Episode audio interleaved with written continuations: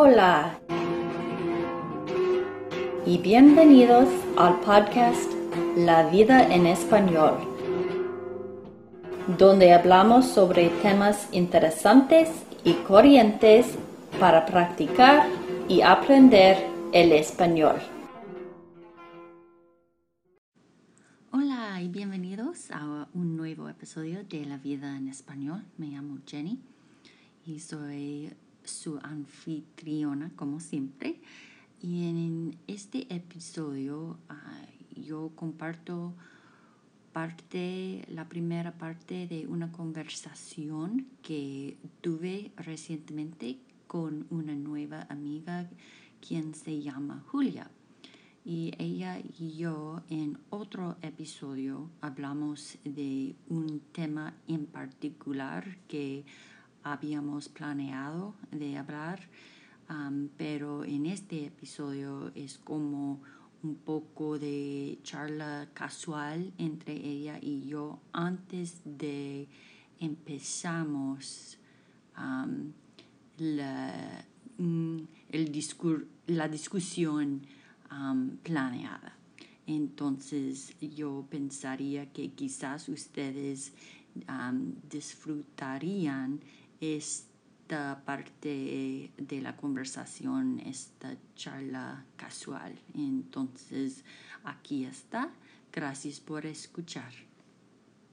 Entonces, para mi trabajo, yo hago tutoría con algunas muchachas de Guatemala. Ah. Em, viven con, pues, cruzaron la frontera solas y ahora viven con una familia de foster. Entonces, dos de ellas viven juntas con la misma familia, pero no son hermanas. Y la otra vive con otra familia. Ah, y ahora tengo una nueva persona, pero todavía no he empezado con ella. Y creo que vamos a reunirnos esta, esta este fin de semana.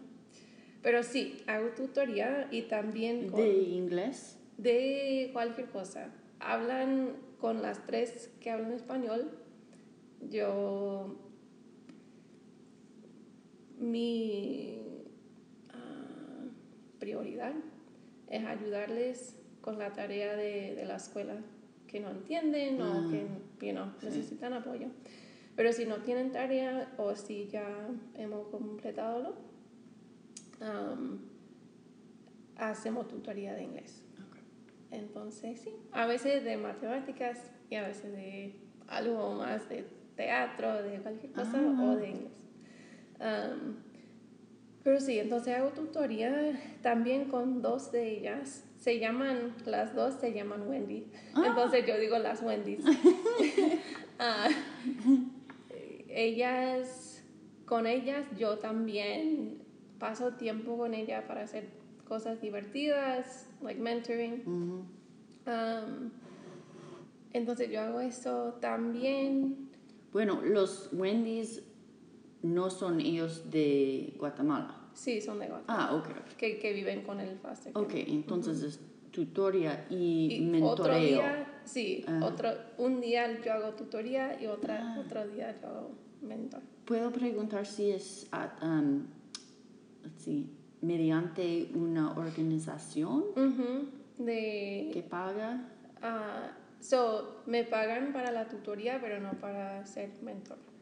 Entonces, uh, se llama Lutheran Family Services. Ah, mi madre trabajaba por, oh. para Lutheran Family Services por muchos años. Wow. ella es, um, sí, no sé cómo decirlo en español, pero trabajadora de social, social sí, okay.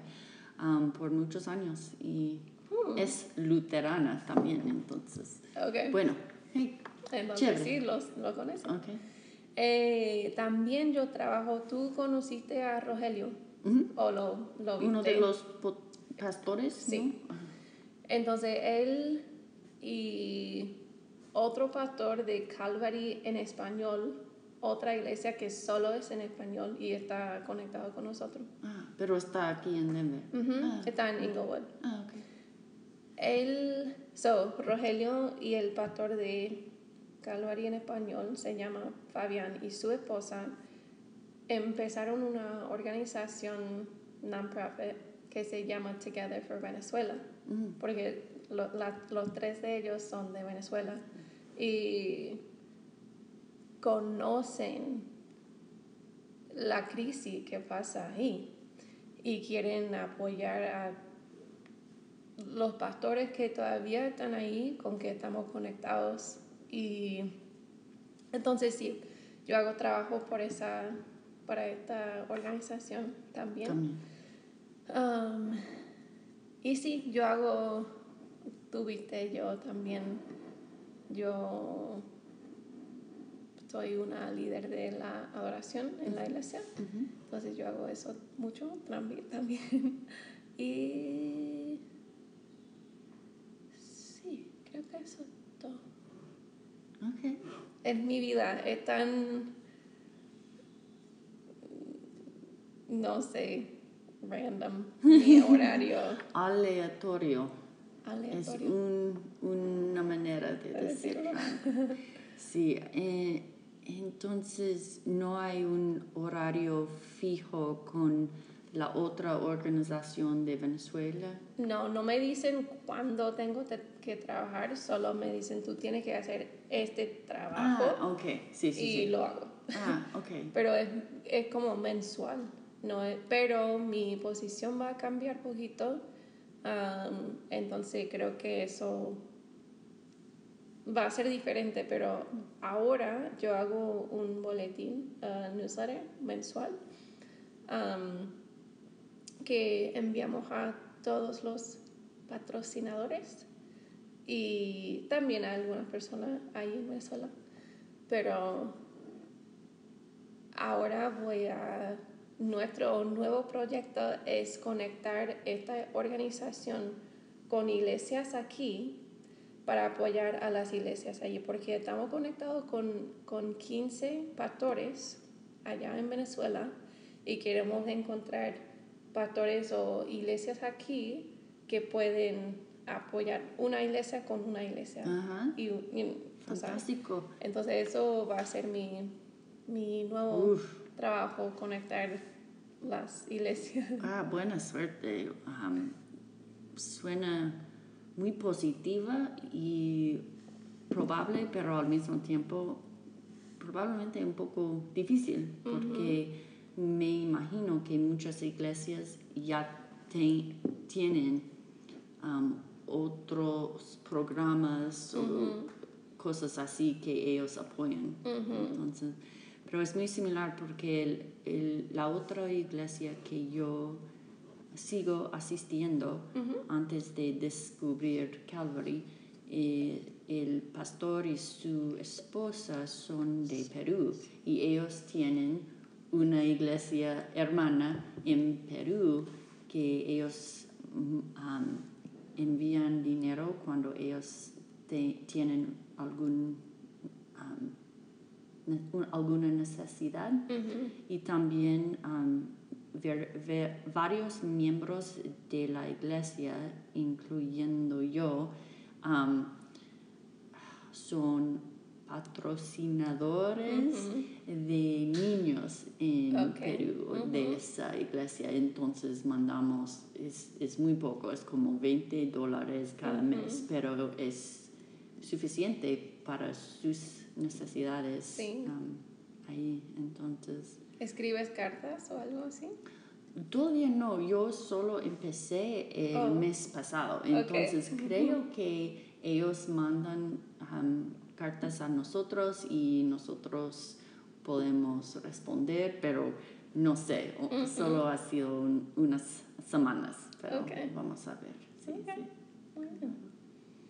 Vamos a ver. No, qué interesante. Hmm, Entonces, la or- organización tiene patrocinadores otros, que no es como iglesia a iglesia directo. así. Pues hasta este punto no hemos tenido ninguna iglesia conectada con una iglesia, entonces solo ha sido varias personas que donan una vez o tal vez tenemos pocas personas que donan mensualmente.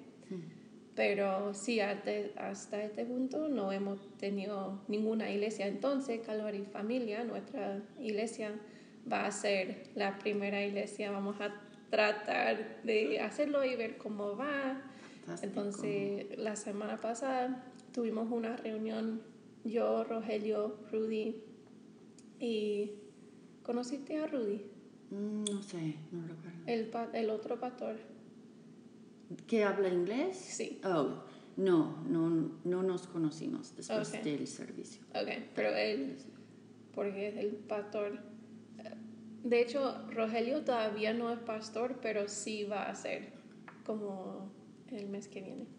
Pero sí, yo, Rogelio, Rudy, Fabián, el otro pastor, y también el pastor en Venezuela de la iglesia con que vamos a conectar, tuvimos una reunión para hablar sobre cómo podemos empezar y cómo va a funcionar, qué necesitan y todo eso. Entonces sí, solo empezamos el proceso, pero a ver cómo va. Sí, sí, ojalá y espero realmente que va, vaya bien, pero um, unas cositas más es que una cosa que um, me gusta de esta otra iglesia con la relación en Perú es de vez en cuando eh, las personas de Perú mandan un video de ellos con la mm. construcción que están haciendo eh, para el nuevo, la nueva iglesia o um, ve lo que compramos con la mm. donación y estas cosas para, para reasegurar a todos que ellos están usando los fondos correctamente y, um, you know, videos de los niños diciendo cosas maravillosas o leyendo algo de la Biblia o algo muy alentador y muy um, divertido. Y la, la, otra cosa es que yo tengo un bastante buen amigo um, de Venezuela que vive aquí en Denver, se llama Omar, y de hecho él ha hecho un podcast conmigo anteriormente, pero quizás él le gustaría involucrarse porque eh, le da mucha pena a él hmm. esa situación en Venezuela. Es horrible. Entonces, um, si no si no te importa, yo, yo puedo mencionarlo. sí, claro. Está bien. Bueno. ¿Y qué hace tu, tu esposo como trabajo? Él es médico ah. y por eso nos mudamos aquí hace un año, porque ahora está en su residencia. Ah, ok. Entonces sí, va, va a terminar, o va a tener un año de los tres años de residencia este verano. ¿Y, entonces, ¿Y tres años aquí en Denver o ustedes van a mudarse de nuevo? Tres años aquí ah, en Denver. Ah, Después de eso, solo Dios sabe, pero a ver. Y antes, tú eras maestra, eras maestra, sí. y no piensas en regresar a hacer. No, okay. no entonces estás contenta. Sí, estoy muy contenta. Ah, Yo hice un programa para, para agarrar, para conseguir mi, mi certificado de enseñar. Porque yo no estudié la educación en la universidad, yo estudié psicología. Me encantó, pero después yo decidí que quiero ser maestra, porque me interesaba mucho. Pero yo hice el programa y duró tres años y luego yo pues todo el tiempo yo decidí que realmente creo que no quiero seguir haciendo esto. Me encanta el acto de enseñar, me encanta enseñar la cosa, pero, y por eso disfruto mucho tutoría, como uno con uno, uno a uno, no sé cómo se dice, one on one, um, o grupos pequeños, pero creo que ser una maestra de una escuela no me gustó mucho. Porque eh, es mucho más que solo enseñar. Hay tantas ah, cosas más que tiene que hacer, como maestra? Mi, um, brevemente, mi hermana mayor, um, ella era maestra por muchos años y encontré, encontró la, la misma cosa. Es demasiado, demasiado trabajo. Ella estaba eh, trabajando por, los, um, por las noches, por los fines de semana para planear, plane- planear y calificar um, y cosas así, y mucha, mucha tarea fuera del, de la aula. Y ella cansó de eso y um, en algún punto convirtió en especialista de leer Mm, en la escuela ujú. y después de eso ella empezó su propia, ne- propio negocio de tutorear um, para los estudiantes con dislexia. Y ahora ella es especialista en dislexia y ella ha escrito muy recientemente un libro Oh, sobre wow. la dislexia y um, ella O sea, es- le gusta está mucho. más feliz. Sí, Oh, qué bueno. sí. Entonces, Pero sí, Entiendo. es difícil ser maestro. Y lo triste es que muchos maestros no disfrutan su trabajo, quejan siempre, todo el tiempo están quejando. Y yo creo que hay muchas cosas en el sistema de edu- educación que necesitan cambiar, pero es muy triste y no entiendo por qué es raro encontrar un maestro que realmente le encanta ser maestro. Yo había momentos que me encantó, me encantaron, pero solo momentos. O un día aquí, un, un, un día al mes. No es suficiente. que- sí, no es suficiente Y, y no sé qué puede cambiar, No sé tampoco. pero Pero imagino es difícil. que un poco es el, la cantidad de trabajo y las, el tipo de trabajo que no es enseñar. Y también, no sé, pero me parece que el, el pago no es suficiente. Mm, Pues no es buena Y, idea. y- y yo he oído que hay una falta grande de personas que quieren ser eh, maestros ahora en los Estados Mm. Unidos, por lo menos, que ellos no pueden encontrar maestros. Mm, sí, Entonces quizás algo va a cambiar, no sé. Ojalá. Bueno, lo siento por el sidetrack, no sé cómo, el desvío de nuestro propósito, pero me encanta, necesitaba saber un poco más de ti. Um, entonces, gracias.